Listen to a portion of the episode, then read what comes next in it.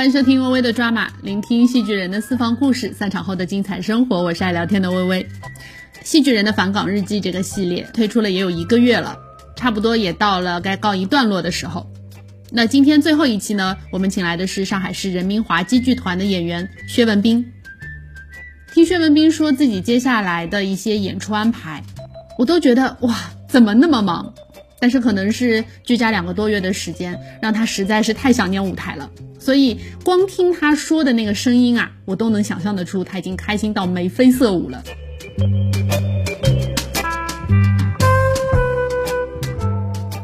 我是上海独角戏艺术传承中心上海市人民滑稽剧团的滑稽演员薛文斌。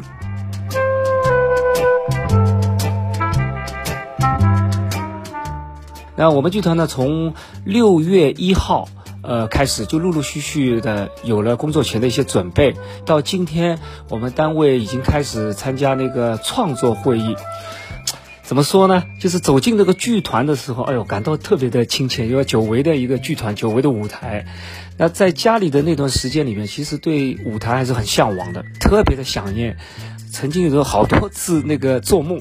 就是梦到那个在不同的剧场里边，而且是各种奇奇怪怪那个形状的剧场，然后呢有不同的那种化妆镜、化妆台，然后我们就在那边定妆、彩排、在排练对词，甚至于在后场在演出。那其实这也是一个潜意识里边的自己的一个呃一个舞台的一个梦想。其实脱离舞台很久以后，还是会回过头来很想念。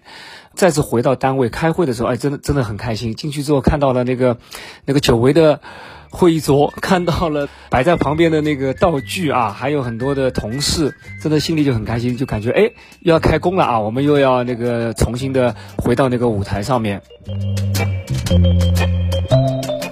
下个月的十八、十九、二十、二十一、二十二这个五天当中，我们剧团呢就将迎来建团七十周年的一个特别的演出。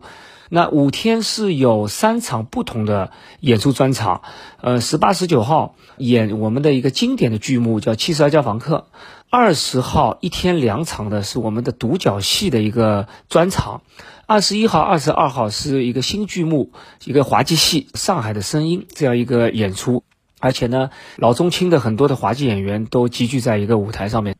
那这是我们的下个月的一个工作计划，呃，之后呢，我们单位还有很多的一个社区的配送演出，再加上原来一些退休的一些老师们也组合在一起，正在排练滑稽的新戏，同时呢，呃，我还在做着一些的准备，因为我们我之前。参加的一些剧目，比如说那个话剧《低智商犯罪》，还有一个滑稽大戏《悬空八只脚》，包括之前还有一部定向的滑稽戏。那这些原先演过的一些剧目，也在恢复当中。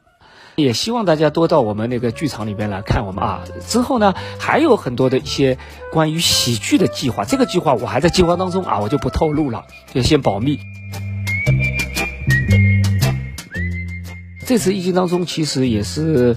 一个想念很多观众啊，也想念许多的粉丝。我有很多呃好几个粉丝群，包括在网上也有很多的朋友经常在跟我联系。几个月觉得很想念我啊，也很想到舞台上再看我。有些是呃在那个视频平台刚刚认识我的一些朋友，看了我一些段子啊，刚刚认识我，他们很想到现场来看我。包括了雅尼啊，我爸爸妈妈，因为那那段时间他们在他们小区里，我在我小区里，也是中间会有很长一段时间没见到。我很希望他们到剧场里来看我们的演出，让我们一起前行。希望在不久的将来，我们很快就能在剧场见面。